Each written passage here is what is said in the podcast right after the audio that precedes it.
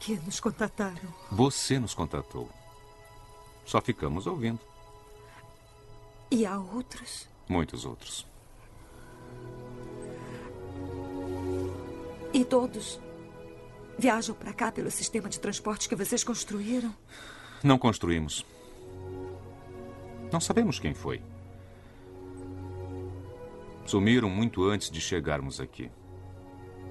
Talvez um dia voltem. Todas as outras civilizações vêm para cá? Nem todas. Você é uma espécie interessante. Uma mistura interessante. Você é capaz de ter os sonhos mais lindos e pesadelos horríveis. Se sente tão perdida, tão isolada, tão só. Mas não está. Nessa busca, a única coisa que achamos que torna o vazio suportável é o contato com os outros. O que acontece agora? Agora? Você vai para casa. Para casa? Uhum. Você... Eu tenho tantas perguntas. Nós temos que voltar? Foi o primeiro passo. No tempo certo dará outro.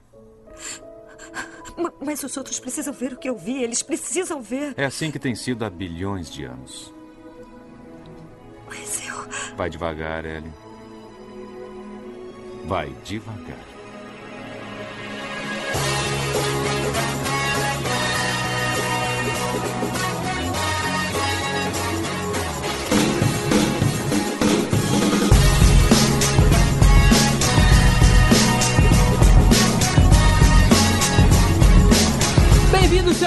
A mais um podcast a falar sobre filmes e séries de TV. Nós somos os podcastinadores. Eu sou o Gustavo Guimarães e aqui comigo, dando aquela lustrada nos nossos telescópios, estão Fernando Caruso. Fala pessoal, eu espero que nesse podcast eu consiga descobrir como é que um contato imediato pode ser de terceiro grau.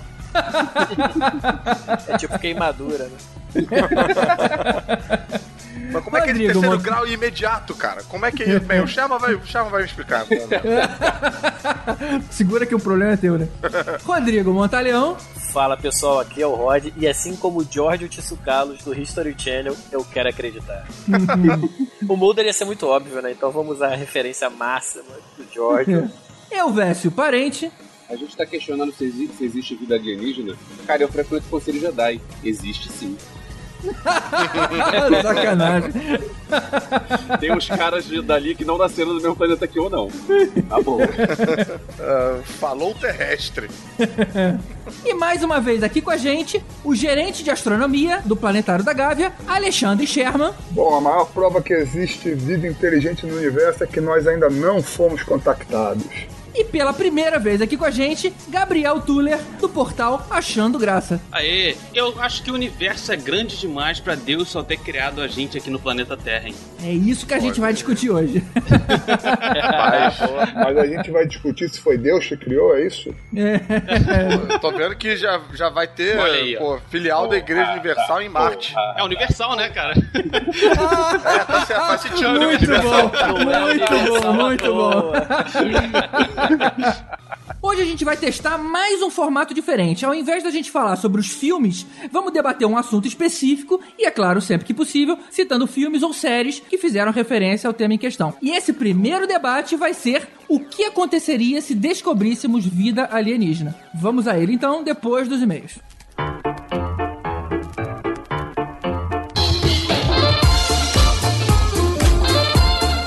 Aí, Elvis, quais são os dois e-mails que a gente vai ler hoje? Fala, GG. Olha só que interessante esse e-mail da Carla Góes. Ela fala assim: Não conheço muito o Jude Allen, confesso. E nem me empolgo muito com esse cara. Pô, Olha só, a gente tá falando do assunto que ela não gosta. é, Mas É acabou verdade. ouvindo três minutos de papo, decidia ver e passava pro próximo. Conclusão: decidi ver todos. Aí não tenho como opinar sobre esse programa ainda. Bom, mas na verdade, Carla, o objetivo era esse mesmo. Era focar nas pessoas que ou não curtiam muito o Woody Allen ou não conheciam muito bem a obra dele. A ideia era passar a nossa visão e acender aí a fagulha da curiosidade. E que aparentemente a gente conseguiu aí fazer com você. Pois é. Se você ouviu três minutos de papo e decidiu continuar ouvindo outro dia, é porque você se interessou aí em ver o filme completo e eu entendo isso como missão cumprida. Pois é. Bom, voltando ao e-mail dela, ela fala assim: Mas posso dizer uma coisa: chamem a Mia de novo e façam ela rir durante o programa todo. Eu ouviria duas horas só da risada dela. Cara, é impressionante a quantidade de e-mails que a gente recebeu mais preocupados em elogiar a risada da Mia do que particularmente falar do episódio do Allen. E o outro e-mail é do Nilson Barbosa Maciel e ele faz uma crítica. Até meados dos anos 90, Woody Allen era um cineasta genial cujas obras desafiavam a inteligência, com obras como Manhattan, Noivo Neurótico, Noivo Nervosa, Zelig, Rosa Púrpura do Cairo, Hannah e suas irmãs, Poderosa Afrodite, entre outros. Mas de uns tempos pra cá, mais ou menos depois de Desconstruído Harry, ele perdeu o rumo e cansou. Infelizmente, não é mais o mesmo. Olha só, eu concordo em parte com o Nilson. Eu também concordo em parte. É que olha só, tudo bem, a gente concorda que o Woody Allen fez coisas mais geniais no início da carreira, como acontece com muito artista por aí, né? Não é só o Woody Allen que, que acontece isso. Mas eu acho que a gente não deve só pensar em clássicos. A gente tem que pensar em coisas mais recentes. Tipo, o Meia Noite em Paris, eu defendo como um dos melhores filmes do Woody Allen ever, de todos. Inclusive, incluindo os clássicos. E filmes como Vicky e Cristina Barcelona são filmes que foram badaladérrimos quando foram lançados. Todo mundo falou desse filme, todo mundo ia ver esse filme, todo mundo comentava. Então, por mais que você vai dizer, ah, mas Annie Hall é mais genial do que o Vicky Cristina Barcelona. Concordo. Só que você não falar do Vicky Cristina Barcelona, você não vai estar falando de uma outra fase da carreira do cara, que também é importante. Até porque, Nilson, é de se esperar que a pessoa envelheça e o rendimento dela também, né? Somos seres humanos. Ele, com o tempo, vai optando por soluções que exigem mais dele. Ou ele vai deixando de lado algumas coisas, como é no caso a atuação. Ele não participa mais dos filmes dele. O que para alguns é até uma boa notícia. Eu até sinto falta dele atuando antigamente, né? não como ele fez em Scoop.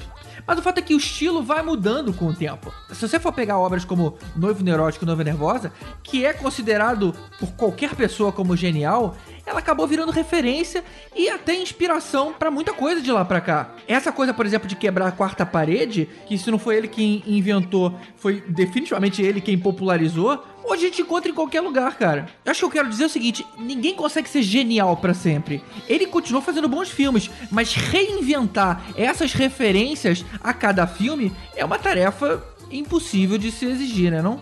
A gente pelo menos ainda vê coisas originais vinda dele, como no caso é, o Match Point, que a gente até comentou aí no podcast. E tem outra coisa, pelo menos ele ainda faz filmes legais, porque tem outros caras como o Coppola ou o Brian De Palma, que você pega os últimos filmes desses daí, é um troço muito que bem colocado. É, é, muito abaixo do que os caras já fizeram. Aí você razão. pensa, é, o Coppola ele fez há pouco tempo, fez Virginia, que é um filme de vampiro, e aí você compara, pô, esse cara não é o cara que dirigiu o Drácula de Bram Stoker. Como é que o cara que fez aquele filme, como é que o cara que fez o Apocalipse Now, que ele fez Poderoso Chefão, ele tá fazendo essa porcaria agora, sabe? Pelo menos o Woody Allen não tem isso, não tem esse negócio de, ah, tá fazendo porcaria, não. Ele pode estar fazendo um filme que não é tão genial quanto o anterior, mas não chega a ser filme ruim. É, o Scoop é meio ruizinho, né, cara? Cara, você viu Virginia? Não, não vi, não. Então, pois é. Ou então Passion, que é o último filme do Brian De Palma, que eu penso, Brian, não, não faz isso não. Fica quieto, vai, se aposenta, não, não, não lance isso não. Quando você fizer um filme e ver o que o resultado é esse, esquece isso, deixa pra lá. É, acho que o resumo é, Nelson. Se você arriscar em ver tudo que ele faz e tudo que ele continua fazendo, a chance de você ver um filme bom é muito grande. Eu acredito que uma, uma grande minoria você vai acabar não gostando. Pois é, isso aí. Então é isso, gente. Queria fazer um agradecimento especial aos nossos padrinhos que suportam a gente lá no projeto de financiamento coletivo em padrim.com.br barra podcastinadores, mas agradecer especificamente aos nossos iodas, que são Mário Rocha, Sérgio Salvador, Rogério Bittencourt de Miranda e Marcelo Petego. E ainda o nosso mestre dos magos, Alexandre Mendes. É isso aí. E lembrando que todo mundo pode contribuir, né? Todo mundo pode ir lá no padrim.com.br barra podcastinadores e, e ajudar a gente e vambora, né? Tô querendo trocar de carro. Não é só, não é só o Juca Chaves que quer trocar de carro. Ele já não troca mais, mas quem sabe eu, né? Quem sabe primeiro a gente espera pra conseguir pagar os custos fixos, né? o dia que sobrar alguma coisa, o dia que a gente sair do vermelho, talvez sobre aí alguma coisa. Talvez, talvez sobre uma grana aí, pelo, pelo menos você comprar um adesivo aí pro teu carro. Pois é. E um agradecimento adicional ao Killian do podcast Guia, que ajudou a gente com a pré-edição desse episódio. Então é isso, manda você também um e-mail para podcastinadores.gmail.com, um like lá no facebook.com barra podcastinadores. Ou pode comentar também no Abacaxi Voador. A gente sempre lê, a gente sempre comenta, a gente sempre quer interagir. É isso aí. Vamos seguir agora com a estreia do nosso novo formato, o Debate Papo, com o tema inicial de o que aconteceria se vida alienígena fosse efetivamente comprovada. A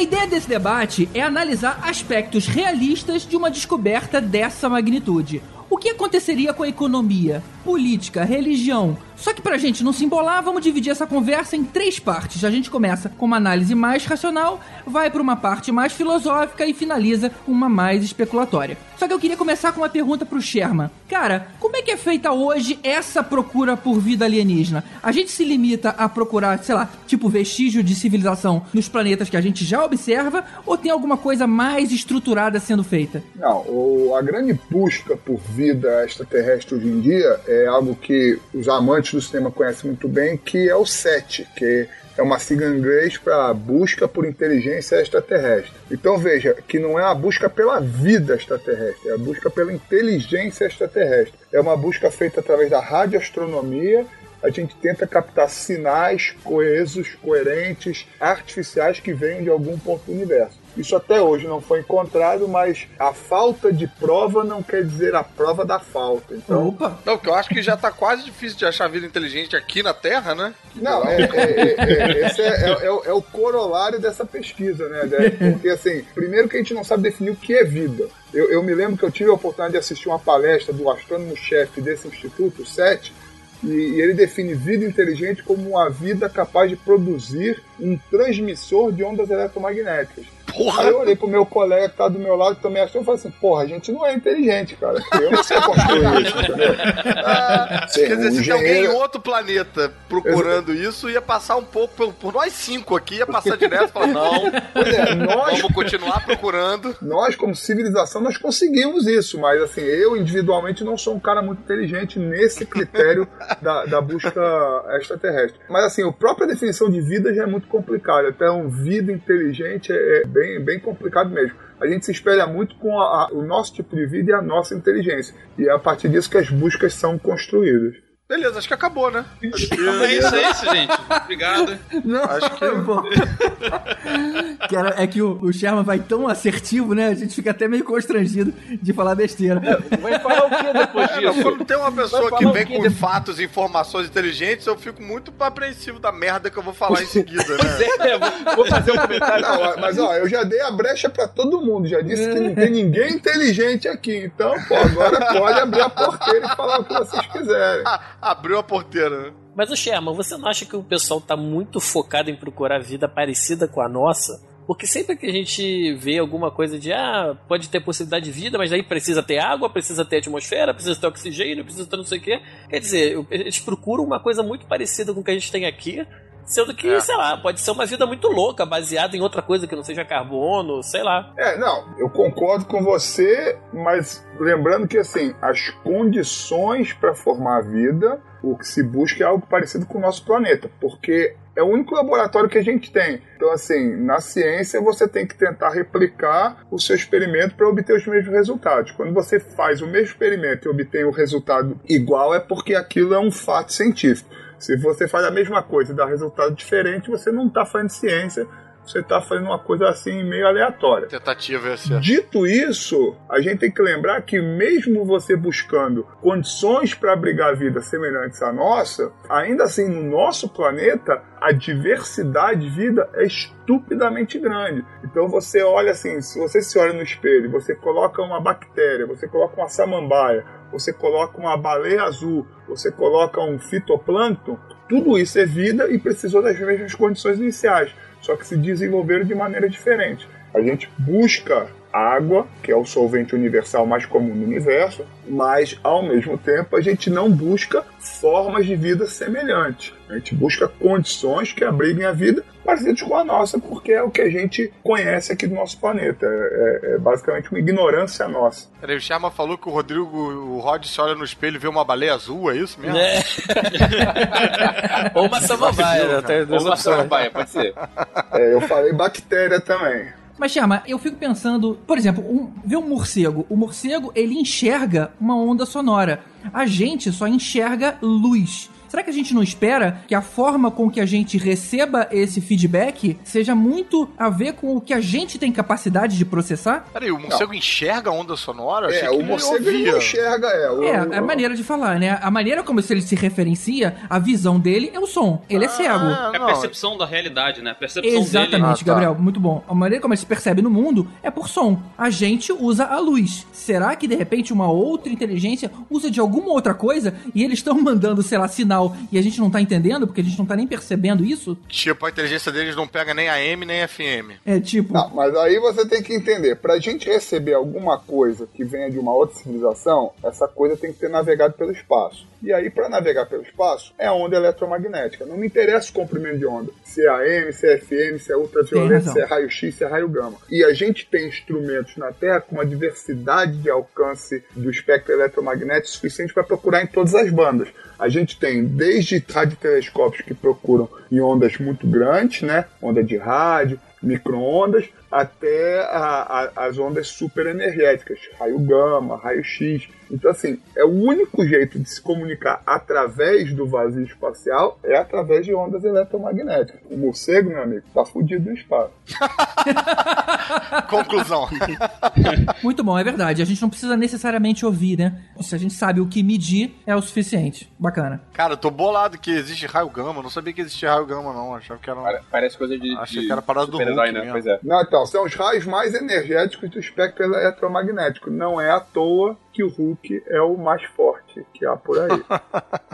Ah, então é cientificamente comprovado, né? Agora eu descobri que eu não tô tão mal assim, porque afinal tem micro-ondas aqui em casa. Muito e bem. você, ó. provavelmente, como eu, não sabe como ele funciona. Não tenho a menor ideia e nunca vou saber isso. E a única coisa que eu sei é que eu boto a comida dentro, aperto o botãozinho lá e ele esquenta e eu tô feliz. Pode ser mágica, pode ser, pode ser Deus que nem o Tuller, qualquer um tá valendo. Caramba, cara foi promovido agora. Ó, senhores, quem estiver comida agora? Eu invoco Jeová agora. É que- Esse é o tipo de imagem que vocês têm de mim, né? Ok, tudo bem, isso aí. A gente chamou o Moisés pra fazer parte do podcast. Né? Eu bato com um cajado assim, ó, pá! Aí ele abre assim. Aí ele divide os canais, né? Pá!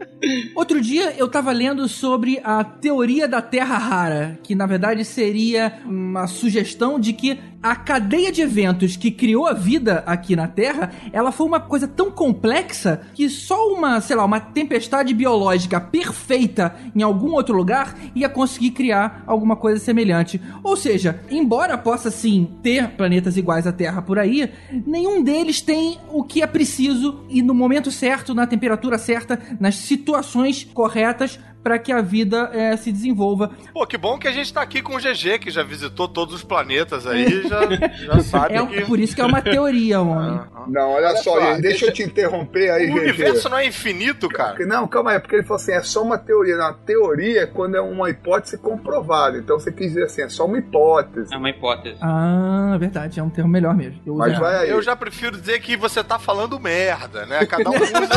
Eu, eu- eu fui mais educado, eu não tenho essa intimidade toda, é só uma hipótese. Mas, ô, ô GG, é, pegando aí esse seu gancho, essa hipótese da Terra rara, ela é muito parecida com o argumento teleológico que é utilizado para, por exemplo, comprovar que o universo foi feito por é, um grande arquiteto e etc. Que muitos do pessoal do design inteligente utiliza, né? De que as condições que a Terra foi formada e as condições das coisas do universo como um tão todo, eles são, é, só são possíveis porque alguém planejou aquilo, entende? Houve uma Então, interferência. é, o argumento da Terra rara é justamente esse argumento teleológico, de que tudo funciona exatamente como deve funcionar. Por outro lado, o argumento do Guia do Mosteiro das Galáxias é que quem projetou isso foram os ratos fazendo teste com os humanos. Ué, o que verdade. também é válido. O que também é válido. Quem é que prova, né? Pode. Olha só, GG, sobre essa hipótese da Terra rara, eu não, não entendo nada disso. O Sherman daqui a pouco vai puxar minha orelha. O fato é o seguinte: tem tanto planeta por aí, tem tanta coisa e tem tanto tempo que tá tudo aí, que, cara, a chance de ter alguma outra coisa dessas combinações raras Acho que pode ter alguns desses por aí, aleatoriamente. É, isso é parecido um pouco com aquela hipótese dos, dos macacos que escrevem Hamlet, né? Que Isso. se você deixar, um, sei lá, quantos números de macacos digitando a esmo numa máquina de escrever, eventualmente eles vão uma acabar coisa boa. escrevendo Hamlet. Muito bom. Existe, existe, existe essa hipótese Existe, louca existe. Não, isso é, isso é, é- isso é real, isso não, não é piada não. E assim, só pra lembrar que quando a gente trabalha com probabilidade, o fato de você ter uma probabilidade pequena não quer dizer que o fenômeno é raro, porque eu concordo, o nível de detalhamento que se estuda para corroborar essa hipótese da Terra rara é muito grande. Você mostra assim tudo que a Terra tem de tão especial. OK, tudo bem. Ah, então é 0,00001% de probabilidade. Mas aí é o que o Elvis falou. Cara, num, num universo que tem um zilhão de planetas, 0,00001% ainda quer dizer que você tem um zilionésimo de coisas acontecendo possíveis, entendeu? Para mim, a maior contestação dessa, dessa questão da Terra rara é a gente estudar o nosso sistema solar que a gente entende muito bem e conhece muito bem. São oito planetas. Desses oito planetas, um tem as condições para surgimento de vida do jeito que a gente conhece. Então aí são é, é uma probabilidade de 12,5%. Um em oito. Então não é uma probabilidade desprezível. E se você levar em conta que a Terra tem 4 bilhões de anos, 4 bilhões e meio de anos, e a vida na Terra tem 3,8 bilhões de anos, quer dizer, em 700 milhões de anos, que é um tempo muito curto para um planeta, a vida surgiu na Terra. Ou seja, a vida é um fenômeno fácil, ele não é um fenômeno demorado. Então, assim, quer brincar com números? A gente brinca com números. Só que os números que eu brinco me mostram que vida é, fora da Terra é uma coisa muito provável. Matematicamente provável. É, não, pra mim é matica- matematicamente certo. Não, não existe Só provável. falta É- a gente ter prova, né? Tipo, é só falta a gente encontrar, mas não é numericamente eu- é, não tem por que não, né? Não tem por que não, cara. Não tem por que não. São 200 bilhões de estrelas na nossa galáxia. São 500 bilhões de galáxias no universo. É, realmente, eu acho que. Até o, o Tuller falou um negócio ali na abertura que eu acho que também não tem muito como fugir disso. É, é um pouco achar que a gente é muito especial ter só a gente no universo inteiro, sabe? E, e toda vez na história da humanidade que a gente se colocou numa posição especial, veio a ciência com fatos e provas e derrubou, entendeu? A gente achou que era o centro do universo, a gente achou que era o pináculo da evolução, e isso tudo foi derrubado cientificamente. Então, eu, assim, eu não tenho dúvida que essa noção que nós estamos sozinhos também vai ser derrubada cientificamente. Como eu não tenho dúvidas quanto a isso, a minha certeza interior, sem provas concretas, é que nós não estamos sozinhos no universo. E eu acho que a gente ainda não tem muito essa percepção de que, é, ou que a gente não encontrou, né, vida fora da Terra, é porque a nossa vida aqui é muito, muito, muito curta, né? Você falou de é, milhões de anos, que a vida surgiu é, muito recentemente, mas se você for parar pra pensar da vida do ser humano como um todo, ela é curtíssima, sabe? É- não é nada comparado ao, ao, ao surgimento da É, vida. a, a- a civilização humana tem pouco menos de 10 mil anos, a civilização humana, né? Se você Sim. pegar da, da Babilônia até agora. A civilização tecnológica é menos de, de, de 150 anos, entendeu? Então, assim, é muito pouco tempo pra gente já sair tirando conclusões aí sobre o que, que tem e o que, que não tem lá fora. Agora, uma coisa que quase todo filme tem, não são todos, lógico, mas quase todos eles retratam, é o Alien numa forma mais humanoide. Se a gente, por exemplo, for pegar o Darth Maul, ele é praticamente um humano, só que com a cara pintada. E isso não faz sentido, né? A gente sabe que os humanos, eles são como são por causa das condições ambientais. Tem uma explicação disso aí: orçamento e efeitos especiais. É mais fácil você fantasiar um ator que é, é um bípede com dois braços do que você fazer um bicho completamente diferente. Mesmo quando você tinha alguns bichos diferentes, tipo o Alien, ele mesmo assim, apesar daquele cabeção, ele tem um corpo normal, que é um ator que tá lá dentro. Pro cinema, isso tem uma explicação. Pro cinema. Não, e além disso, tem isso que o Elvis falou, né? De alguém tem que operar aquilo, alguém tem que ser aquele alienígena, alguém tem que assumir aquela forma de alguma maneira, mas também acho que para aceitação do público, acho que para ter alguma ressonância, eu acho que você faz essas coisas, você faz esses atalhos, né? A maioria das vezes todos os aliens falam inglês, né? E aí se você começa a fazer um filme de alien que o alien é um por uma névoa de gás, aí fica meio pô, meio, sei lá. Pois é, mas aí, aí, de novo, a gente tá falando de cinema. Quando a gente pega relatos pseudo-sérios, ou pessoas que dizem que tiveram algum tipo de contato e tudo mais, todo mundo acaba meio que mapeando uma coisa, no máximo aumenta o cabeção e o tamanho do corpo fica pequenininho. Mas as pessoas continuam com, sei lá, sendo bípedes. Aquele alien clássico, né? É, exatamente, com as mãos do jeito que são. A gente sabe, por exemplo, que os humanos ficam em pé porque, com o tempo, a evolução fez com que você ficasse com as mãos livres para usar algum instrumento e tudo mais. A gente usava as mãos para ficar nas árvores, para fugir de predador. Mas será que tem árvore nos planetas que tem por aí, onde, tem, onde surge a vida? A gente não pode tentar imaginar que é alguma coisa parecida com a gente, por mais que um alien classicão seja cabeção e corpinho. Mas talvez não seja nada daquilo, talvez seja realmente uma esponja, sei lá, um ouriço. Um morango eletromagnético, é o que eu costumo falar nas minhas aulas. Pô, essa show, hein? Eu, eu, eu, eu, justamente, eu desacredito desses relatos de contatos imediatos do terceiro grau, em homenagem ao Caruso aí, justamente porque todo mundo que já viu um alienígena, na verdade, viu um cara feio pra caramba. Entendeu? Era sempre assim, era baixinho, cabeçudo, tinha o dedo comprido, era magro, tinha uma barriga grande, um olho preto, não sei o que lá, tá, mas no fundo, no fundo tá descrevendo uma pessoa muito, muito feia. Só isso. Então depois o... do morango do Nordeste, o Sherman vai lançar o morango do extraterrestre. É, o, é, o morango. Se o cara fala assim, olha, eu tive um contato alienígena, e como é que era esse ser de outro planeta? Cara, ele era um morango eletromagnético. Pô, aí senta aí e vamos conversar, porque isso pode ter algum fundamento, entendeu? Mas se o cara fala assim, não, ele era cabeçudo, cinza, tinha um olhão. Então, se você, por um acaso, encontrar o Sherman falando com um, um maluco na praça, provavelmente ele tá Esse é tendo essa assunto, né? conversa. É, esse é o assunto.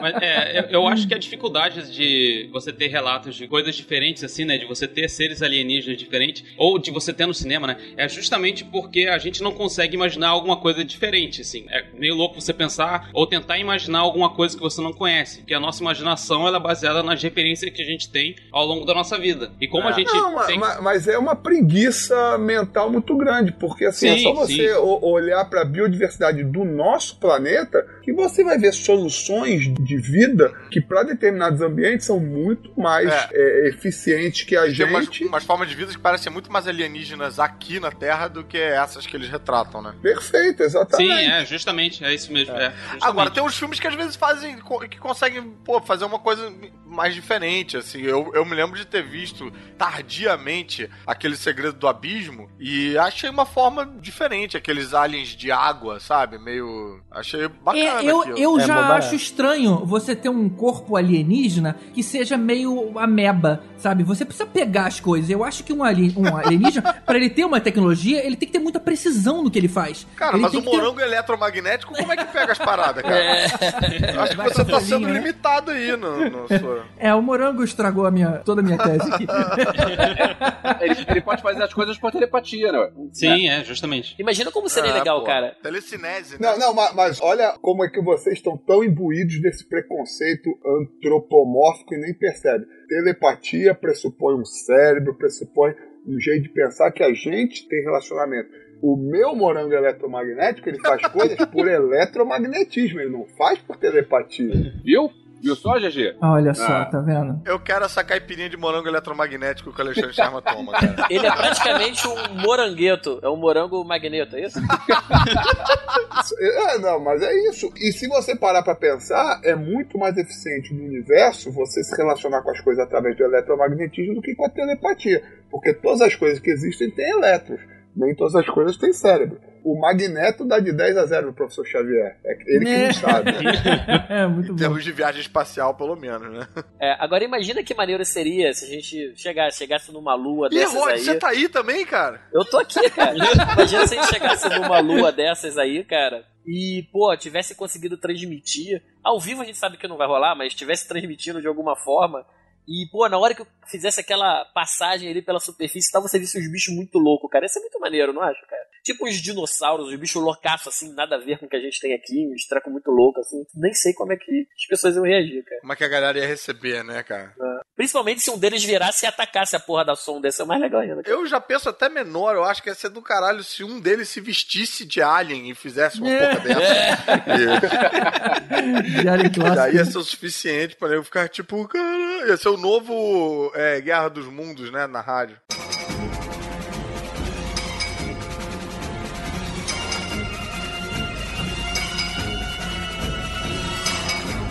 A gente sempre pensa em civilizações alienígenas, e aí, como eu gosto de cinema, a gente mais tem exemplos são civilizações inimigas. Aí fica a dúvida, seria algo pacífico ou seria algo bélico? A gente entraria em guerra contra o planeta? É, existe uma teoria, que eu não vou saber o nome agora dizia, mas ela basicamente diz o seguinte, talvez explicaria por que, que a gente não foi contatado até hoje. Que eles falam o seguinte, toda civilização que avança para ter capacidade de sair do seu planeta fisicamente, de visitar outros lugares, ela invariavelmente ela se mata antes de chegar nesse ponto. Ou seja, ela vai desenvolver tanto a tecnologia a ponto de conseguir fazer isso, que ela vai ter armas de destruição em massa tão potentes que elas vão acabar se matando antes de chegar nesse ponto. A menos que ela seja absurdamente pacífica, né? Eu acho que foi o Carl Sagan que falou isso. É, não, na, na verdade, isso é conhecido na ciência como paradoxo de Drake, né? Existe a equação de Drake que mede é, a quantidade de civilizações tecnológicas que existiriam no universo. E quando você aplica todos os parâmetros conhecidos, diz que são muitas. Aí a pergunta é, se são muitas, por que, que elas não estão por aí? Por que a gente não tem evidência delas? Aí é que surgiu o paradoxo de Drake, que é, elas são tão tecnologicamente avançadas que elas acabam provocando a própria extinção, que é mais ou menos o que a gente correu um risco sério disso na década de 60 com a Guerra Fria, né? Ou você tá descobrindo, sei lá, um combustível super poderoso para te levar para longe e dá um problema tipo que deu no contato. Rolou uma sabotagem, rolou alguma ação inesperada e pôs tudo a perder. É, ou você pode levar isso também para um outro lado muito mais filosófico, que é a partir do momento que você quebra uma barreira tecnológica, você de repente percebe assim, caraca, olha só, isso que eu tava pensando hoje não tem a menor importância, entendeu? Eu vou agora pra dentro de uma caverna meditar e, e vou transcender essa porra desse universo, entendeu? A gente não sabe, a gente fica fazendo especulações, criando hipóteses, mas a gente não tem como saber isso. É, mas vamos lembrar também que a gente só foi pro espaço por conta da corrida armamentista, né? Da Guerra Fria. É. E nego foi muito macho, hein, cara, eu vou te falar, cara. Porque, puta, você vai na NASA lá que tem o, o módulo lunar e tal. Cara, o bagulho é feito de, de papel alumínio que você embrulha o, o resto do presunto, cara. O negócio é, é alucinante, É cara. bizarro mesmo, né, cara? Porra, deve ter dado um desesperinho, dar aqueles pulinhos ali na lua, vendo a Terra, pensando, caralho, onde eu tô, O cara? que eu tô fazendo com a minha vida?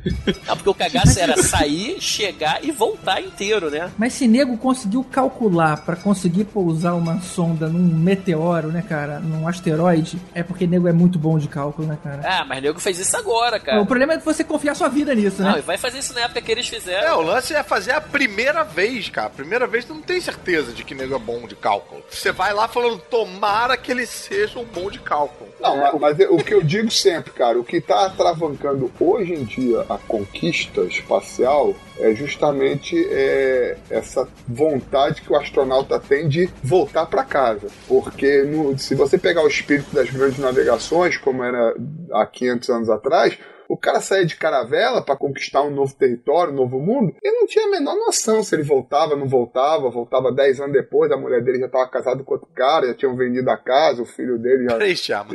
Tu acha que a gente não conseguiu ainda chegar em outro planeta porque os astronautas estão de frescura? Só porque eles querem tipo, voltar. porra, Fraco. quer voltar pra casa, amigo? Ah! Tanto é que a China já anunciou que ela está disposta a fazer uma missão só de ida para Marte. Assim, a China tá querendo, na verdade, é, é mandar a gente embora do país, porque não cabe mais ninguém lá. né? Muito provavelmente isso é um dos motivos. É, Não, é conquista espacial. Entra todo mundo no foguete e vai. Não, isso é migração em massa, né? É, é um êxodo espacial. né? Rapaz, se a Venezuela fizer um foguete, eu garanto que vai ter fila de gente querendo ir para Marte para comprar papel higiênico. E uma coisa assim, supondo que a gente eh, confirmou, a gente achou vida, seja ela em forma de bactéria ou um bichinho qualquer lá. Vocês acham que a gente devia de ir lá e, e cutucar? Que eu quero dizer o seguinte: chega lá efetivamente, fisicamente, com uma máquina. Interferir de alguma forma. interferir, tentar trazer pra cá pra estudar. Tem muita gente que acredita que a vida na Terra, ela só, sei lá, tipo, subiu de nível quando teve uma interferência alienígena. Aí a gente tem aqueles registros do que poderiam ser cultura alienígena na cultura maia, na cultura asteca, no Inca, é, egípcia, sei lá. Será que a gente não teria a meio que a obrigação de também estimular o progresso nessas civilizações civilizações. Essa é uma menos... pergunta bastante Star Trek, né? Se a gente deve. É, é, é a primeira diretriz, não, não deixa de ser. Né? Ou seja, se você pode fazer isso, se, é aquela história, né? De grandes poderes trazem grandes responsabilidades. Se você pode fazer isso, será que você não deveria? Eu acho que não. Eu acho que a gente tem que ficar vendo como se fosse um enorme jogo de The Sims que a gente não tá jogando. mas, mas eu acho que a curiosidade humana é tão grande, cara, que com certeza a gente ia pegar e trazer para fazer alguma experiência, ver como é que funciona, é, né? é ver as condições e tal. A curiosidade humana ela é muito maior do que o cagaço de fazer alguma merda, sabe? Ou seja, a gente ia abduzir alguns seres. Seria é, isso. E colocar umas sondas em algum buraquinho que a gente achasse e devolver. Opa! Eu acho que a gente devia de construir uma pirâmide lá só de sacanagem. Já que fizeram com a gente, vamos passar adiante, né? Pegadinha universal. Esses caras vão ficar malucos daqui a 5 mil anos, né?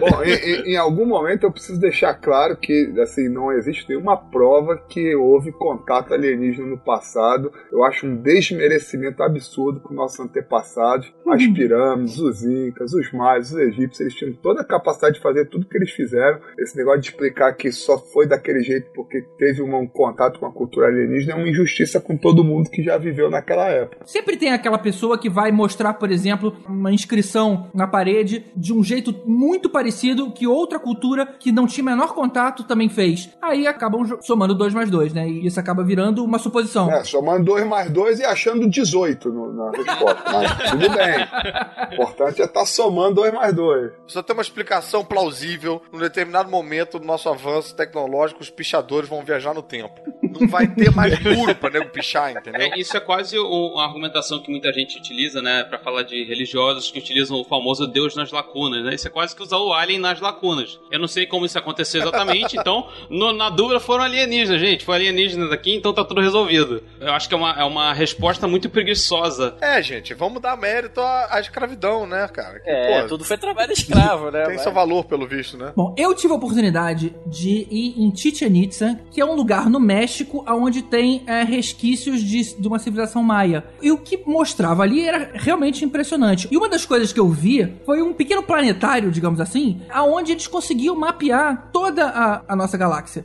E, cara, a gente tá falando de 5 mil anos atrás. Ah, se você pega uma luneta, beleza, você consegue ver, uma luneta talvez rudimentar, você consegue ver alguns planetas mais próximos. Mas você não vai conseguir ver Plutão. Você não vai, até porque Plutão não é mais planeta, né? Mas você não vai conseguir ver, sei lá, Saturno, Júpiter, é, Netuno, Urano, que tá lá no fundo. A, a gente tá falando uma, uma civilização muito, muito, muito antiga. Como esses caras tinham esse tipo de conhecimento? Olha só, eu acho duas coisas aí. Uma, nessa época, o céu devia ser absolutamente estrelado, porque você não tem, né, luz elétrica nem nada e tal. Então o céu, assim, é puro, você consegue ver, tipo, em HD, né, com detalhe.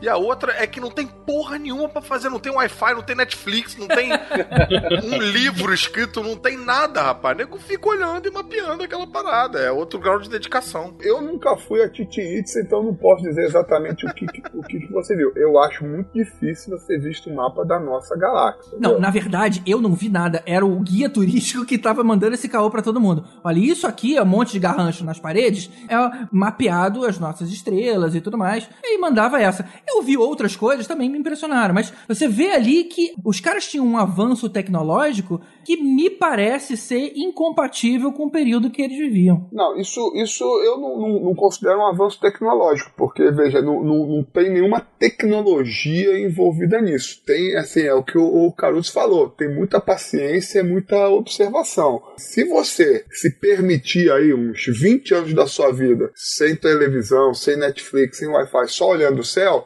você certamente vai conseguir encontrar padrões e vai ser capaz de fazer um mapa desse depois falar assim: caraca, o cara era um alienígena. Não era, ele simplesmente ficava olhando para o céu e os padrões apareceram, porque são padrões relativamente simples eles só são complicados do ponto de vista temporal, porque um padrão se repete uma vez por ano, que é o tempo que a Terra demora para voltar para a mesma posição. Então você tem que estar sempre observando, sempre observando. Não precisa de tecnologia, não. Você faz isso no olho mesmo. E aí você vai a Chichen Itza, você vai é, a Stonehenge, você vai na Serra do Cipó. Rapa Nui, lá na Ilha de Páscoa. Na Ilha de Páscoa, no Rio Colorado, lá no, no deserto do Arizona para Noruega, Islândia, tem, tem tudo isso lá. São civilizações que em algum ponto dependiam, a, a sobrevivência da civilização dependia de entender pelo menos o ciclo das estações. Se você mora no Egito, você tem que saber quando é que vai chover, senão você vai morrer de sede. Né? Se você mora no, no altiplano mexicano, você tem que saber quando é que o frio intenso vai chegar, senão você vai morrer de frio. Se você Então, mora no Rio de Janeiro, você tem que saber quando a linha vermelha está interditada.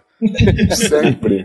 Eu, eu, na dúvida, eu é, bota lá o tiroteio, lá, o Waze do tiroteio lá.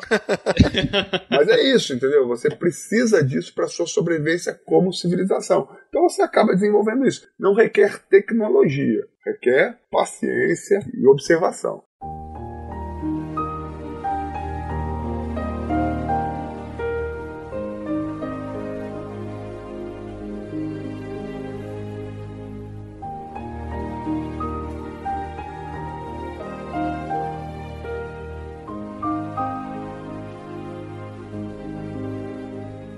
E agora entrando numa questão um pouco mais filosófica. Digamos que foi confirmada a vida extraterrestre oficialmente. Ok, já saiu no Jornal Nacional, tá todo mundo já ciente. Já saiu no Jornal Nacional, é muito bom.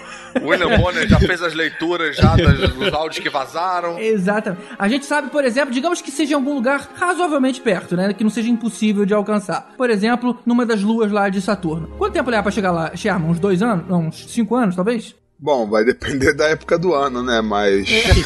Não, sério, porque se é você. verdade, é verdade, porque tá mais perto É, se. Saturno estiver em oposição, ele tá mais perto, porque ele tá do mesmo lado que a Terra Ah, em relação pô, ao Sol. Se tiver. Bota mais pertinho aí, bota mais É. pertinho. Ah, deve dar isso, uns 4, 5 anos por aí. Beleza, a gente já sabe que tem gente lá. Gente, É, não, alienígena. Gente tem aqui. A gente sabe que tem alienígena lá. Como é que você acha, por exemplo, e aí, é, é, Tuller, deixa eu passar a bola pra você, como é que a religião veria isso? Hoje a gente tem uma questão muito ligada à religião e a Deus, muito focado na nossa imagem e semelhança, né? Quer dizer, a gente foi feita a sua imagem e semelhança. Se a gente está começando a identificar outros povos e outras semelhanças, como é que você acha que seria isso seria visto? É, vamos lá. Antes, eu preciso fazer um disclaimer. Você aí, sei lá, se você é protestante, evangélico ou de qualquer outra religião, saiba que eu não estou aqui representando você, tá? Eu só estou dando a minha opinião. É isso então, aí. antes que você venha me xingar ou falar alguma coisa, essa é só a minha opinião. Eu já discuti isso com alguns outros amigos e tal. Como eu acho que isso seria impactado nas religiões? É, a E religião agora cristã. você tá falando em nome de todos os evangélicos, né? Isso, justamente. Eu falo em nome de todos os evangélicos. Inclusive, o, o e-mail do Gabriel é Gabriel Tuller. Arroba todosevangélicos.com.br Arroba Jesus, cara, pô. A religião cristã como um todo, ela não prevê, assim, que tenha vida inteligente, até porque, né, a Bíblia é um livro bem antigo. Então não tem como ter esse tipo de contato ou algo do tipo. Mas existem outras religiões que já são é, religi consideradas religiões ou seitas, né, que são impactadas por acreditarem que existem vida fora da Terra. Eu acredito que esse, esse tipo de religião meio que esfregaria na cara de todas as outras, né? Olha só, viu como eu tô certo, seus otários? Tô aqui tudo Ia certo. ganhar força. Mas assim, E talvez tivesse até algumas, sei lá, algumas escrituras, né? Falando, ó, a gente já previa isso, sim, paranã. sim, com Né? certeza. E aí eu acho que Eu, eu lembrei ia daquele vídeo. adeptos, né? Lembrei daquele vídeo do Porta dos Fundos que o cara morre. E aí, pois é, a religião que, que isso equivalia era a religião da Polinésia. É, justamente. Como assim você, você é Deus? Assim, toda civilização acredita em alguma coisa, não é? Uhum. Alguma tinha que estar certo, correto? Uhum. E não é que esse tempo todo quem estava certo era o pessoal da tribo da Polinésia? Caramba. Você, como não seguiu a risca nossos dogmas, nossas estruturas linguísticas, você vai arder no infinito. É, justamente, eu acho que ah, o impacto na religião seria direto por isso, assim. Ainda que continuassem existindo as religiões mais tradicionais, como o cristianismo, o islamismo, o judaísmo, etc., elas teriam que rever muitos dos conceitos que elas já têm, ou ainda meio que se adaptar, ou até negar, né? Falar que isso, sei lá, é obra do anticristo, é obra do diabo que está tentando enganar o mundo e etc. Que eu acredito que seria mais, é, pensando provável, assim, né? é, eu acho que seria Pô, mas mais como é que provável. ia rever algumas coisas? Tipo, ah, os apóstolos Pedro, Paulo e Yoda. Como é que não tem. não tem muito. Esse ponto do Gabriel é interessante. Eu acho que é uma saída mais fácil você dizer, olha, não vamos mexer com aqueles caras lá que eles são demônios. Ah, entendi. É, porque você teria a mais tradicional, né? Que seria é, esse pessoal que, gente, isso aqui não tá na Bíblia, então, ó, Só pode ser do diabo. e tem a galera que é mais é, progressista, digamos assim, que eles falaram: ok, eu acho que Deus ainda não tinha se revelado e tal, e era muito confuso os seres humanos naquela época saberem que existem humanos, mas acho que agora a gente já tá pronto para aceitar esse tipo de coisa. Vamos ver que eu acho que na Bíblia ele deu algumas pistas aqui pra gente ver. E aí começam os revisionismos bíblicos e etc. Ah, entendi. Entendeu? Eu acho que seria muito mais por essa linha de que é, quem é mais conservador. De que isso já tava lá. Isso, é justamente. Quem é mais ortodoxo, com certeza iria ver isso como fora completamente do que ele estudou até agora. E quem é mais progressista iria entender aquilo como, ok, é uma criatura que foi criada por Deus e a gente deve, sei lá, tentar fazer contato e, e conversar com eles. De- deixa eu citar um exemplo que já aconteceu na ciência, que é muito por aí, que foi a, a descoberta de fósseis de dinossauros, né? Que a religião ela, ela abraçou isso de maneiras diametralmente opostas, exatamente como o Tuller está falando. Teve uma corrente filosófica dentro da religião que disse assim: olha, isso são coisas falsas que o diabo colocou para desafiar a sua fé. Se você olhar lá os livros de paleontologia, quer dizer, na época não existiam as ciências naturais, mas assim, do século XVIII, século XIX, quando os primeiros ossos de dinossauro foram encontrados, você vai ver muito religioso dando palpite. Não, olha só, isso é coisa do diabo que está querendo botar sua fé em dúvida. Ao mesmo tempo, teve uma outra corrente da igreja que falou assim: não, olha, isso comprova que a Bíblia está certa. Quando a gente lê na Bíblia que o mundo foi criado em sete dias, na verdade, dia é um termo sânscrito arcaico que, bem traduzido hoje, a gente tem que entender como eras. Então, cada dia tem 800 bilhões de anos, entendeu? Sim, sim. Então tá tudo escrito na Bíblia. E na verdade, eu, como cientista, acho que nem é uma coisa nem outra, porque a Bíblia está contando uma história da Bíblia. Sim, é, exatamente, é justamente isso. É, é você buscar dentro da Bíblia justificativa para aquilo que você encontrou agora, né? Então você distorce aquilo ao ponto de dizer aquilo que você quer que diga. Vocês acham que chegaria ao ponto de, de rolar um, um retcon assim, tipo rola do, dos quadrinhos e falar que, sei lá, Jesus já era um alienígena? Chegaria nesse ponto ou não? O reboot da Bíblia? Não, que isso, cara. Jesus é um alienígena. Cara, olha, uma coisa que acontece direto, se você pegar a profecia de Nostradamus, né? Qualquer merda que acontece no mundo, alguém vai, porra, mas Nostradamus já tinha falado isso, cara. É mesmo, Olha lá. Mas vem cá, tem algum filme que aborde isso, esse lance do impacto das, religiões nos filmes de alienígena? Porque eu nunca vi isso, tipo, Eu vi um em filme, chamado. é, Na verdade, é uma série curtinha chamada Childhood's End, que seria o fim da infância. Ela tem uma premissa bastante interessante, eu nunca vi isso ser abordado dessa forma. Ela diz o seguinte: logo no primeiro episódio, alienígenas chegam na Terra e meio que chega naquele esquema tipo assim: olha, acabou a putaria aqui. Agora não tem essa coisa de fome, não tem guerra, não tem nada. E coloca a Terra numa grande ditadura, mas acaba com a fome. Pega simplesmente os mantimentos de um lado onde tá sobrando e entrega pro outro pra. pra Organiza pra- tudo, ajeita. Organiza tudo, organiza tudo. Então acaba os muito ricos, os muito pobres, força uma paz. é, então, ou seja, depois de um ano, todo mundo fica. No início tem aquele choque, né? E você nunca via o grande chefão. Ele dizia que as pessoas não estavam preparadas pra ele. E aí, depois de um ano, Mas tá peraí, todo mas, mundo bem. mas tem alienígenas de outra forma que não a humana, assim? Na verdade, a gente é? ainda não vê. A gente só vê Aham. a, a nave e as ordens sendo dadas, né? Eu acho que até tem Caraca. pessoas disfarçadas. Mas o fato é o seguinte: depois da ordem ser dada e todo mundo tá feliz com isso, ele fala: agora vocês estão preparados pra eu me apresentar. E aí, o primeiro episódio acaba assim: ele se revela e na verdade ele é o diabo. Nossa senhora! Ô, spoiler, pô, spoiler, spoiler. Gente, esse é o primeiro episódio, cara. Porra, é o primeiro. é- E agora fora, está arruinado pra todo mundo. fora que se eu não falasse isso, vocês não iam querer ver a série. Então a ideia é justamente essa. É, eu não sei, eu imagino que seja baseado no livro, porque tem um livro com Ah, esse é? título do Arthur C. Clarke. É verdade. Child's é, Good é End é, baseado um livro eu clássico do Arthur C. Clarke. Recomendo, não conheço a série, nunca vi a série, mas se for baseado no livro do Arthur C. Clarke, Pô, que bacana. E da onde é essa série aí? Qual é a produtora? Onde é que eu. Como Cara, é que... ela, ela é de 2015, é uma série recente. Na verdade, são três episódios só, de uma hora e pouco. É uma pequena minissérie. Não, mas é, é o que? É, é BBC? É, Não é lembro. americana? Sci-fi, sci-fi. Não, a gente pode colocar o link aqui direitinho, não lembro mais disso, já tem tempo, eu vi em 2015, né? Porra, bacana, vou querer ver isso aí. Ele é bem cara. interessante. Ele tem um final, você meio que, tipo assim, não, não sei se eu entendi bem, né? É bom pra você conversar com outras pessoas. O que, que você entendeu? Mas ela- essa premissa é muito é legal. Bom pra você conversar com todas essas várias pessoas que assistiram essa série muito popular. Pois é, eu, eu não tinha ninguém pra falar. Mas isso. vale a pena ver. Era do Sci-fi. é. Cara, mesmo canal do- do Sharknado, olha só. Olha o currículo. Ah, é um canal do Battlestar Galáctica, pô. Uau. É, o Túlio deu umas calachada aí no Battlestar Galactica, hein?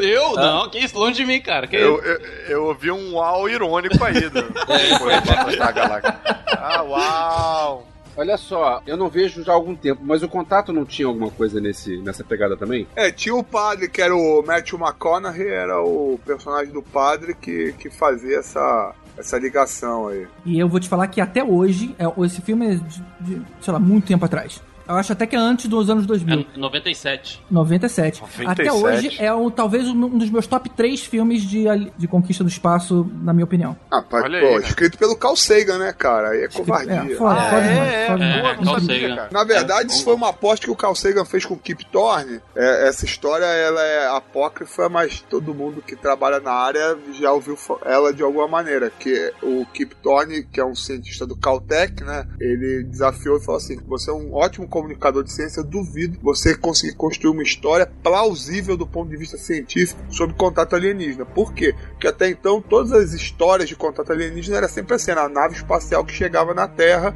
ou a humanidade indo para algum planeta e encontrando uma civilização em outro lugar. E a gente sabe que justamente pelo tamanho do universo, isso é a coisa mais improvável de acontecer, é o contato físico. Aí o Carl Sagan fez o Contato, que é um livro foda e o filme ficou foda também. Bacana. E esse filme, ele retrata também uma questão econômica. Havia muito interesse, na verdade, um consórcio mundial para fazer lá aquela traquitana maluca lá pro negócio, para o contato existir, numa intenção de que em algum momento houvesse é, interesses econômicos, trocas de tecnologia e tudo mais. Eu acho que isso me parece ser bastante plausível de acontecer na vida real, né? É, eu acho que eu acho que talvez o, o- o impacto na política, assim, pode ser bem parecido com o impacto das religiões, assim, no sentido de poder, sabe? De dominação e etc. E automaticamente a economia está associada aí também. Então, eu acho que se forem descobertos, se, se tem uma vida extraterrestre e aí, sei lá, os reptilianos, vou jogar isso de novo. Os reptilianos aparecem aqui falando, haha, na verdade éramos nós que éramos, é, controlávamos tudo e etc. Eu acho que aí talvez é, o impacto na política seja um pouco diferente, no sentido de que a gente praticamente vai ver uma monarquia de alienígenas, estou conjecturando, e dentro da economia, provavelmente a gente teria uma moeda única, né? Já que teoricamente os aliens tomariam o planeta por completo. É, e dentro da moda, né, tem aquela teoria do, do Seinfeld que em algum momento as pessoas iam começar a usar aquelas roupas prateadas em V, né? Sim. Ele fica frustrado, né? Pô, já estamos nos anos 2000 e não tem ninguém usando. É. que todo filme de futuro representa isso. E, pô, aí dentro disso um pouco aí que o GG falou, tem o Guia do Mochileiro das Galáxias também, de novo aí, falando da vida alienígena como um impacto aí na economia, porque os planetas mais ricos constroem outros planetas. Tem aquele Magatri- Magratia, que é um, um- tipo um- uma fábrica de planetas, né? Pra você fazer planeta sobre encomenda. É, é a cena do filme, essa cena do cara construindo o planeta é uma cena alucinante. É bem bacana. Pois é. Bem bacana. Tem, tem uma história em quadrinho que vocês devem conhecer também, que se chama uh, o Miracle Man, que foi escrito pelo Alan Moore. Sim! Vocês têm essa Referência? eh, Essa Cara, não, não referência? existe quadrinho que o Caruso não tenha. Ou não conheço. Eu tô lendo isso agora, isso tá sendo publicado agora. Você sabia, Sherma? Tá saindo agora nas bancas. É, é, não, eu, eu tenho o original do, eu, assim, Caraca, que é, bicho, é uma tem uma raridade, raridade. Mas, mas, assim, tá saindo Assinado agora pelo lá... alienígena, né, inclusive. Não, é, não, isso ainda não consegui não, mas eu tento. Não é alienígena, é Alien Moore. Ai, Ai, meu Deus do céu. Ai, meu Deus. tá aí, Tibério. Essa foi total, né, cara? É, eu recebi um contato imediato do Tibério aqui. Mas, e aí, mas me conta, sobre o que que é? Basicamente, é, o Alan Moore tentou consertar um plágio que tinha sido feito lá na Inglaterra, com a questão do, do- daquele personagem Shazam. É o cara que grita uma palavra mágica, vira um super-herói e tal. E aí ele fala de alienígenas. Mas o que eu acho legal e diferente, e, e, assim, a assinatura do, do gênio o Alan Moore é, é assim, quando os alienígenas finalmente chegam na Terra e eles veem assim, olha, esses caras já estão no nosso patamar, porque eles pegaram uma nave nossa que caiu aqui e construíram um monte de coisa nova. Eles respeitam a Terra, eles não vêm nem para conquistar, nem para nada. Eles falam assim, olha, agora a Terra faz parte do território aí das Nações Unidas, dos planetas unidos, não sei o que lá, e abraçam a Terra como parte dessa civilização maior. Tudo bem, a Terra, no primeiro momento, vai ser aquele primo pobre.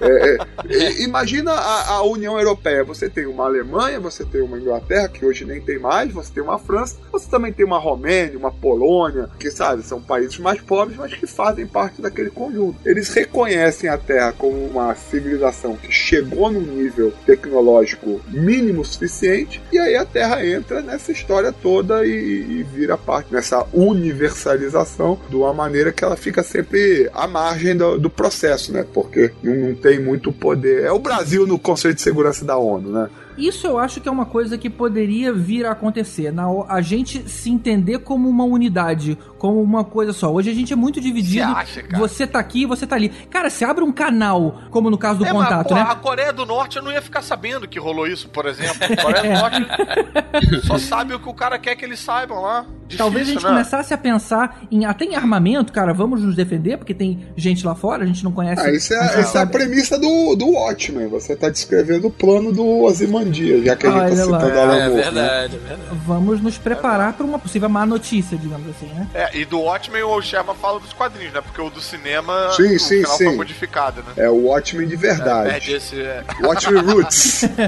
o Watchmen de Várzea, assim, ah, né? Watchmen moleque. Mas isso realmente faz sentido. Se a gente tiver um inimigo comum, né? Pode ser que a gente deixe as diferenças de lado e, e lute junto. Mas, sei lá, é, faz sentido. Mas tem, tem, outras séries que abordam exatamente o aspecto diametralmente oposto, né? Por exemplo, eu tava vendo aquele. Qual é o nome dessa série que passa na TNT com o, o Sawyer, do Lost? Colony. Colony. Muito obrigado, Rod. Em Rod We Trust. Que os alienígenas chegam e, e dominam e tal, e aí tem uma galera que é contra que quer, tipo, pô, combater os alienígenas, e tem outra galera que fala, não, a gente tem que servir os alienígenas. Aí isso gera duas vozes diferentes, aí ficam uma parte dos humanos, tipo, combatendo o que eles chamam de terroristas, e esses caras que são chamados de terroristas querendo combater essa galera que tá no poder, para na verdade tentar descobrir como é que você tira e como é que você mata e como é que você se liberta desse domínio alienígena. Eu acho que foi mais ou menos no final dos anos 80 que teve um filme chamado Missão Alien, que ele abordava um pouco isso. Eram alienígenas se misturando à nossa civilização. Aí virou meio que tudo mais ou menos a mesma coisa. Inclusive o filme trata de dois protagonistas, eram dois policiais, sendo um humano e um alienígena.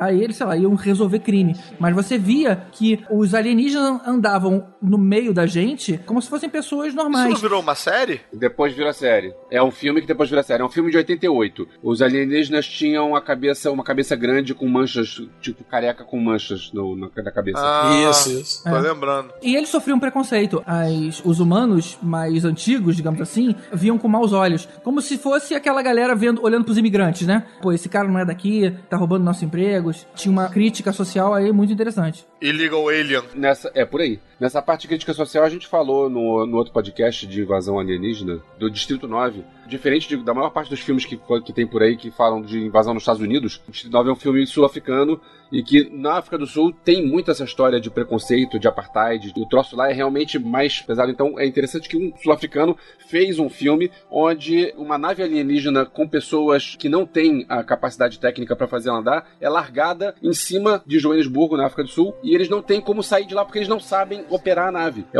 vários é, esse filme é bem bacana. É, o filme, na verdade, ele fala de preconceito, porque aquilo virou uma grande favela, onde os alienígenas têm que ficar lá porque eles não têm como sair do planeta, e eles têm que conviver com as pessoas então eles são isolados. É, é o apartheid, só quem venceu o apartheid entre negros e brancos é o apartheid entre humanos e os alienígenas, que são os camarões. E ele é feito meio documentário, né, no início. Pois é. Depois é. o filme dá uma desandada, né? Tem um ponto X do filme que vira um filme qualquer de ação e aventura. Mas ele tem um preâmbulo muito interessante. Parece muito real. A ideia é, é muito boa, exatamente. A, a, documentação, né? E o storytelling da parada. Tinha até, tinha até criminalidade, né? Entre os alienígenas. Sim, sim. Ainda falando dessa questão do impacto social, eu acho que é, a gente aí tem um pequeno problema, né? De que o humano ele iria acabar escravizando os alienígenas ou ele ia acabar é, sendo deus desses alienígenas. Porque eu acho que, é, dependendo de como vai ser esse contato que a gente vai ter, como alguém tinha falado, não lembro agora, de que se a gente achar uma bactéria lá fora e trazer para fazer os estudos aqui, a gente ia estar tá se passando por Deus, né? Aqui entre aspas, mas é, em questão de ser o colonizador daquele planeta novo, né? Da mesma forma, se outra raça alienígena encontrar a gente, tiver contato conosco e ela for um pouco mais desenvolvida, tiver armas melhores e etc.,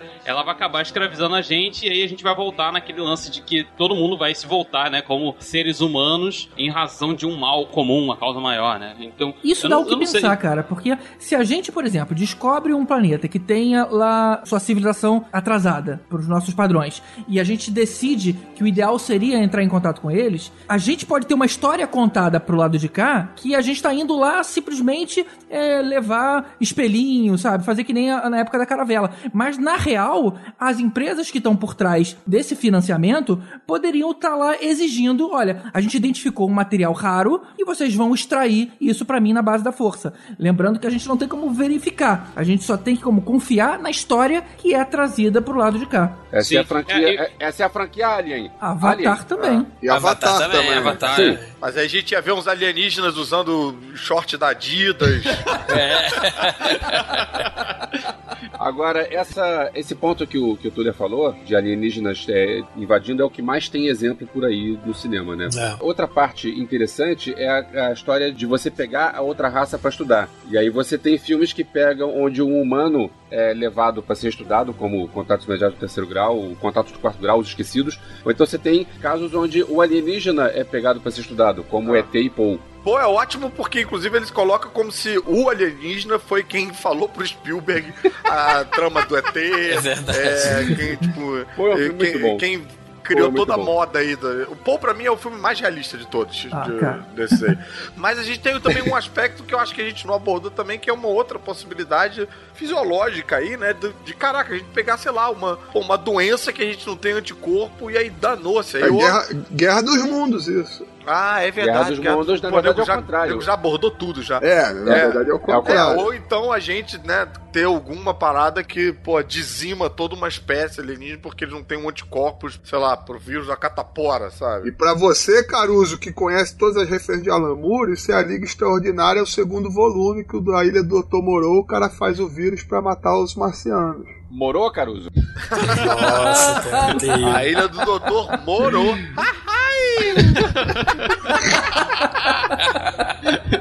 Ou então você tem também um, um, outro problema, né, que seria o relacionamento. Como é que a gente ia se, que, que a gente ia se relacionar, ah, por é. exemplo, com as ETs de sexo feminino? Sim. Ou se eles têm sexo, né? Se tem gênero, se, se, se masculino, feminino. Ia ter um filho da puta pra comer elas. Ia com certeza. Ah, certeza, isso é fato. Isso é com certeza ia ter. Isso é fato. Aí a primeira a florescer ia ser a indústria pornográfica. É sempre ela. sempre ela. Desbravando novos mundos aí. As verdinhas, né?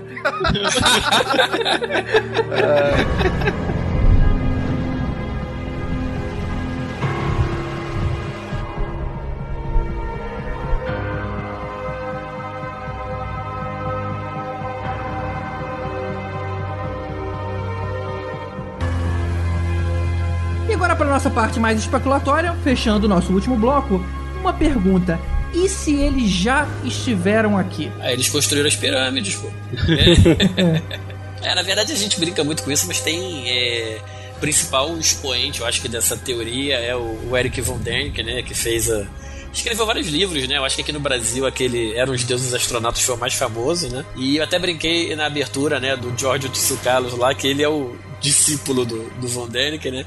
Que é o cara daquele programa Ares na Antiguidade lá do History Channel, que basicamente ele pega o livro do, do Von Däniken e transformou em, em, em, série de TV, né? E é isso, né? Eles vão correndo atrás de evidências, com grandes aspas, no mundo, né? E tentam provar de alguma forma que aquilo ali tá ligado à raça alienígena, alguma coisa do tipo, né? Tipo o quê? Tipo, a gente brinca muito, mas é pirâmide, é é, coisas incas, maias, é, linhas de Nazca, todas essas coisas eles tentam dizer que de alguma forma é, aqueles escritos sumérios é, tem coisa de índio americano também. Enfim, toda a civilização antiga eles tentam achar alguma coisa que possa dar margem, né? E se você vê o episódio, cara, lá do, do, do Aliens na Antiguidade, o cara realmente convence o que é pior.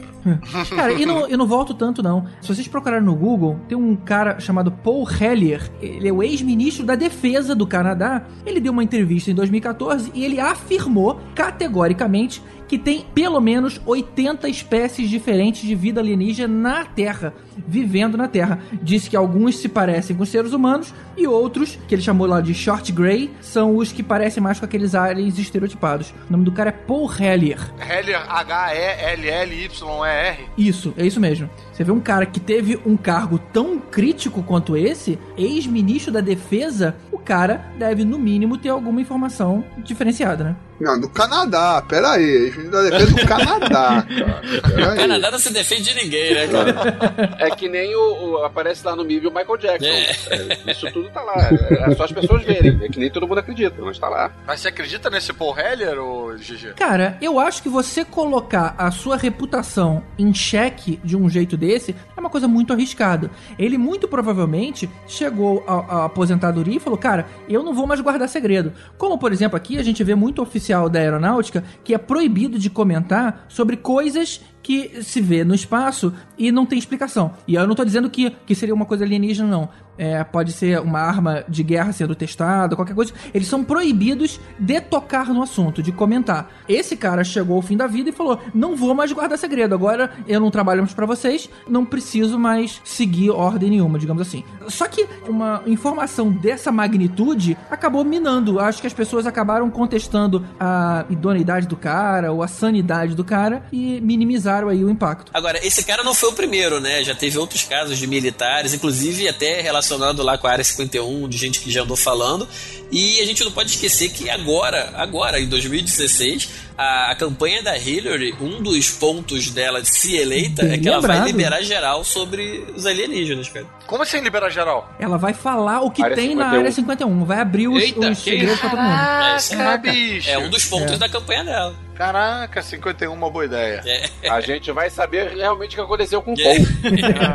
Trazendo aqui pro Brasil, você teve a Operação Prata, né? Que foi é, é, uma operação lá no, no- em Belém, no Pará, que ocorreu em 77 pela Força Aérea Brasileira. Eles estavam a serviço das forças americanas, norte-americanas, e eles estavam investigando casos de OVNIs e extraterrestres aqui no, no Brasil. Principalmente lá na, na região da Amazônia. Tem documentário sobre isso, tem um cara que começou a falar da Operação Prata, né? Que foi uma coisa que foi encerrada assim, meio que do nada. E é, esse cara ele falou sobre o que aconteceu lá. Sei lá, dois, três dias depois ele já apareceu morto. Nossa. É, Sim, Cara, é. eu e o Elvis, a gente tem um conhecido comum que ele tem um parente que mora em Varginha. E o cara parece que contou pra ele que nem, ninguém lá ri daquela história. Eles ficam irritados com a imagem ridícula que a, a mídia acabou abordando aquele incidente lá que ninguém sabe direito o que aconteceu. Mas a cidade tem plena convicção de que o que aconteceu lá foi bastante sério. Assim como a gente tem plena convicção de que a partir de amanhã a gente tá sendo investigado. É. Né? tá tudo grampeado. É. É, eu já vi uns comediantes falando, acho que foi até olhando, que falava disso, falando, tipo, pô, se tem vida é, alienígena e o cara podendo visitar o universo inteiro, ele vai visitar Varginha. Vai pra Macaé. Tipo, pô, Macaé. Maricá, vai pra Maricá logo, pô. A ridicularização é uma forma de você depreciar né, o pensamento do outro. A teoria da conspiração é que você ridiculariza a- essa- esse tipo de teoria ao ponto de ninguém passar a acreditar naquilo Isso. e achar absurdo demais pra que aquilo seja verdade. serve um intuito, né? Isso tem uma. Exatamente. É, Isso, tanto que é, logo justamente. depois vazou aquele vídeo ridículo do, E- do ET de Bilu, né? Não tem uma. Ah, não, mas aí aquilo, aquilo é Isso, ET Bilu, é. Sei lá, alguma coisa com o Bilu, que, que ele falava, busquem conhecimento. Você vê que era nitidamente uma parada forjada. É. Ou aquele vídeo daquele boneco, daquela autópsia. Da autópsia é, ainda em preto e clássica, branco. né? É. Cara, que era muito fake. Mas aquelas coisas surgiram é, depois do incidente lá de Varginha, É. pra ridicularizar bastante. Agora, a teoria, né, do um nome que já foi falado várias vezes aí dos reptilianos, né, isso é uma teoria corrente, forte aí, né, do pessoal que acredita, né, que eles já estão entre nós, né, de que seria uma raça, é, cara de réptil, tipo o V a batalha final, né, eles meio réptil, mas eles seriam shapeshifter, né, eles conseguiriam incorporar é, a forma humana, né, e aí eles dizem que esses caras estão envolvidos aí em, desde de controle da mídia, de uma forma geral, até chefes de Estado, presidentes de nações poderosas e tal, e que estão já desde de um bom tempo, né? E aí, se você for no YouTube. Isso é uma cara, teoria séria? É, Isso não, é. existe. acredito. É, sério. É uma teoria É séria, é cara. E sério. se você Não, for no é uma- YouTube, você pode botar no YouTube Reptilian. É... Isso é quase uma religião pra algumas pessoas, cara. Sim, Você sim. vai ver vídeos de, de repórter da Fox lá dos Estados Unidos e tal, que os caras vão parando em tipo, coisas específicas, os caras vão apontando. Ó, aqui a- o olho dele ficou em formato de réptil, aqui ele deixou transparecer um pouco do dente dele. Se você embarcar nisso, é, é loucura, cara. A teoria do, do David Icke, né, dessa questão dos reptilianos, é que eles estão há milênios dominando o mundo através de frequências sonares e tal. Com essas frequências, eles impedem que nós, seres humanos, nos mantenhamos conectados com a realidade. É uma parada meio assim, tipo, a gente meio que vive na Matrix. Nossa. Olha só. E, e, tipo, eles fragmentam as nossas mentes e reprogramam esses Gente, fragmentos. tá dando um medinho, cara. Olha aí. Eu botei no Google Images, deu um, deu um, tá dando um cagaço, cara. Bota no YouTube que é mais legal que você vê o vídeo, cara. É, eles usam os Illuminati, os famosos Illuminati, né? Aquela seita que todo mundo conhece e tal, pra é, ativar através desses diversos canais de mídia, de som, de oração e tal, esse tipo de programa mental pra que a gente passe a ser é, escravos deles mesmo. É, Agora, de todos esses vídeos, né, de, de, de reptiliano, de ETs, entre não sei o que, tem um especificamente que, que esse eu acho bem legal, cara. Que se vocês botarem no, no YouTube é Reptilian Obama Security, vocês vão ver. Era um discurso do Obama, normal, né, que os caras filmaram de longe, e eles focaram especificamente em um dos seguranças, um cara que tava mais na frente, assim. E, cara, o comportamento do cara, a expressão corporal é muito esquisita. Aquilo realmente não parece um ser humano, cara. É um cara careca, alto, assim, e, e fica olhando de um lado pro outro, assim, tipo, como se estivesse bem alerta, procurando alguma coisa que vai acontecer, que seria o comportamento normal de um agente, mas a forma que ele faz isso, a forma que ele movimenta a cabeça, cara, não parece um ser humano, cara. Parece realmente um, uma A gente, cobra. a gente vai um- colocar o link pra esse vídeo aqui no post. Esse é legal, esse aí realmente você fica meio pensativo de que, pô, sei lá, hein, cara. Mas por que, que eles estariam escondidos, cara? Por que, que eles simplesmente não. Já que eles são tão mais poderosos, não se mostram pro mundo e governam normalmente? Como se fosse, sei lá, qualquer raça ditadora. Eu acho que é justamente pra conseguir o controle, cara, ao ponto de você é, poder dominar tanto os seres humanos que quando você for tomar de verdade, né, o poder, você não tenha tanta resistência assim, ou você tenha quase nenhuma resistência. Ah, então você acha que talvez a intenção de dominar ainda vai existir? É só uma preparação de terreno. Isso, é, eu acho que é mais por essa linha, de que se eles não se mostraram ainda, ou eles, estão começando a se mostrar para algumas pessoas, é porque eles estão meio que preparando o terreno para quando eles vierem à tona, já estiverem tudo pronto. Não tem para onde a gente fugir, não tem como a gente se defender. Se eles estão infiltrados no meio da gente, eles conhecem as armas que a gente tem, eles conhecem o nosso modo de pensar, eles conhecem como funciona a política, como funciona a economia, como funciona tudo dentro do planeta Terra, né? É muito mais fácil você dominar e, e destruir por dentro do que você chegar por fora cheio de navezinha e sair atirando É, laser o em todo mundo. propósito é um grande safari terrestre, né? Você pega um monte de alienígena em algum lugar e fala: olha, agora essa. Nós vamos até lá, fiquem quietinhos, anda devagarzinho, aí todo mundo tirando E foto. aqui que vocês estão vendo é Varginha. Agora vamos coletar aquela vaquinha, vamos lá. Isso. Não, o que eles alegam nesses vídeos é que de vez em quando, eles, que eu falei, eles são shapeshifter, né? eles, eles imitam a forma humana.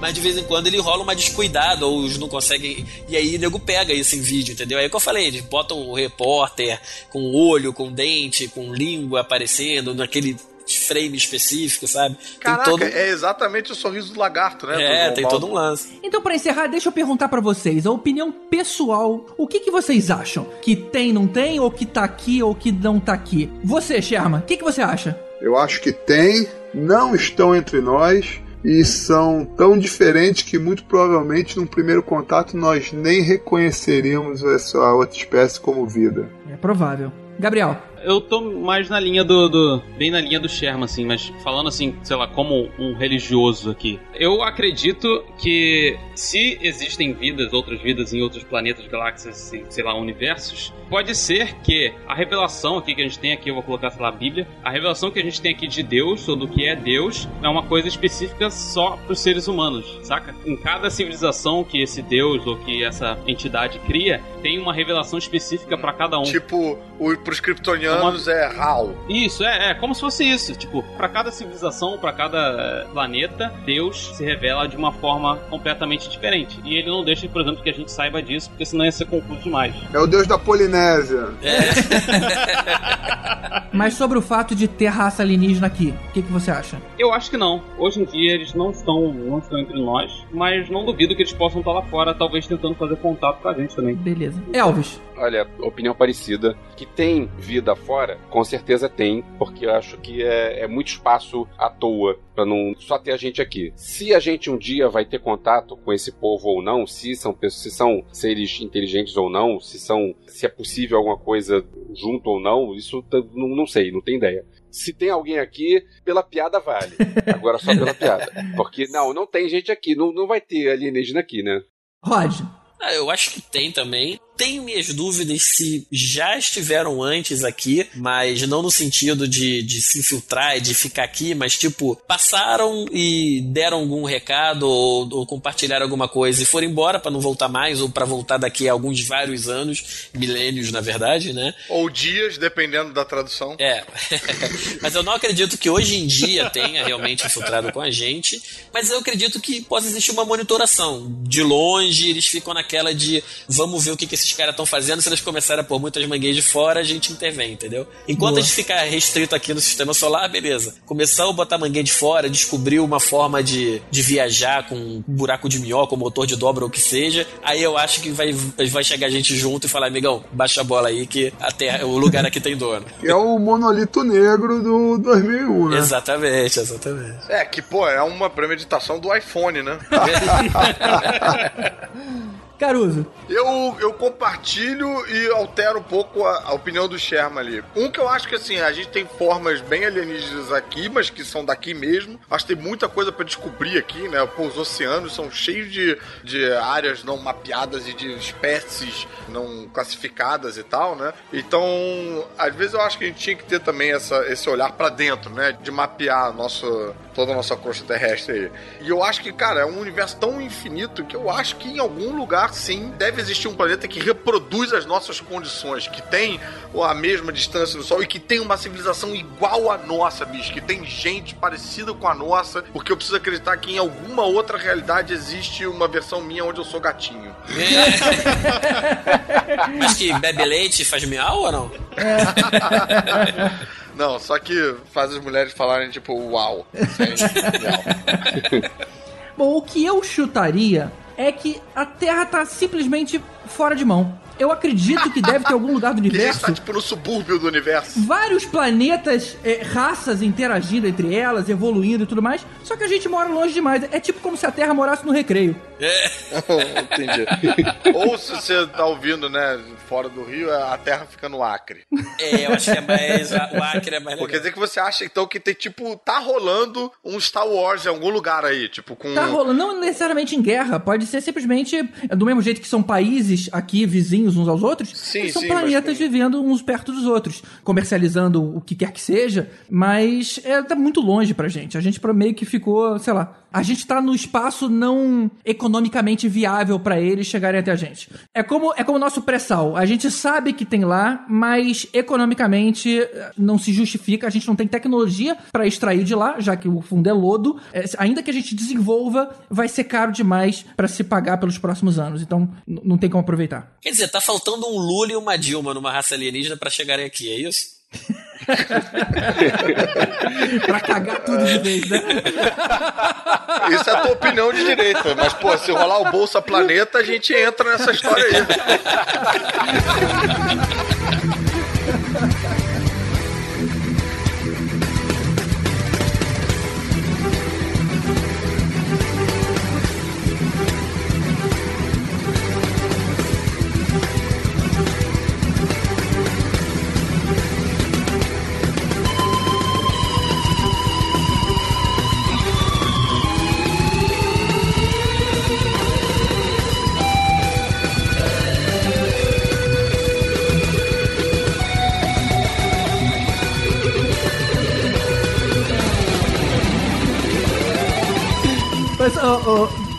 queria ficar perguntando sempre pro Cher, mas é foda, né? Deixa eu tentar fazer a pergunta geral. Pergunta pra mim, eu posso tentar responder. Não, deixa eu falar sério agora. É, pergunta pro Caruso. Olha o Sherman, olha o Sherman já botando a pilha errada. É, é, pergunta pro Caruso.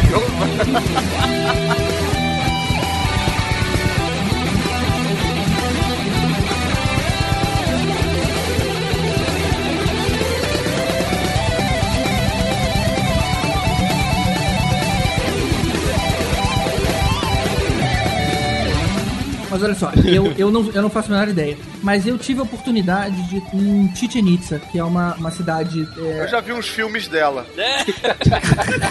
é aquela sueca essa daí ou não? Ou que seja, é um, é um resquício de civilização azteca no México. E lá mostrava algumas coisas que realmente fiquei de queixo caído. Não, não vou me alongar, não vou dar muito exemplo. Mas. Ih, rapaz, calaram o GG. Abduzido o GG, maluco. Não, a, É, ca- é, a minha esposa acabou de entrar no quarto pra me corrigir. Falou: não é azteca, é maia. Toma essa. Então aí, Pô, ó. ainda É, bem. né? Então deixa eu Fala a consertar. porra do ET certo, porra. Eu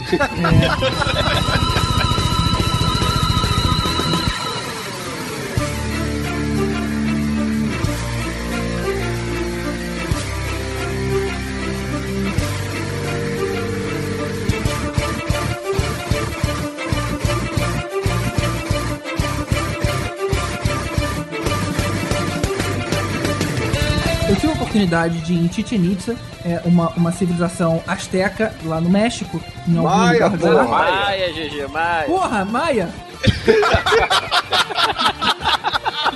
Chama a esposa, bota a esposa, bota a senhora GG. De novo. Tá aí, dá um jeito desse cara.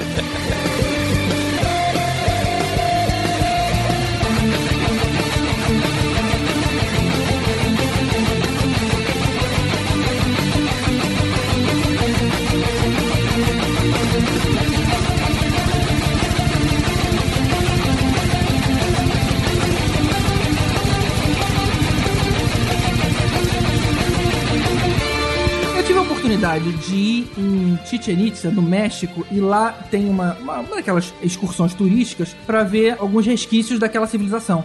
E eu, eu vi algumas coisas. Mas qual civilização é mesmo, Qual GG? civilização, GG? Explica pra A gente. civilização maia, GG? Qual era? Porra, aí tá foda, hein? Ah, Dani, É porque tem muita gente que confunde maia com asteca, né? A gente às vezes fica nessa dúvida. Mas, mas não é Inca. Eu achei que era Inca. porra, a última vez. Lembra do, lembra do César Maia? Que lixo, hein? Ué.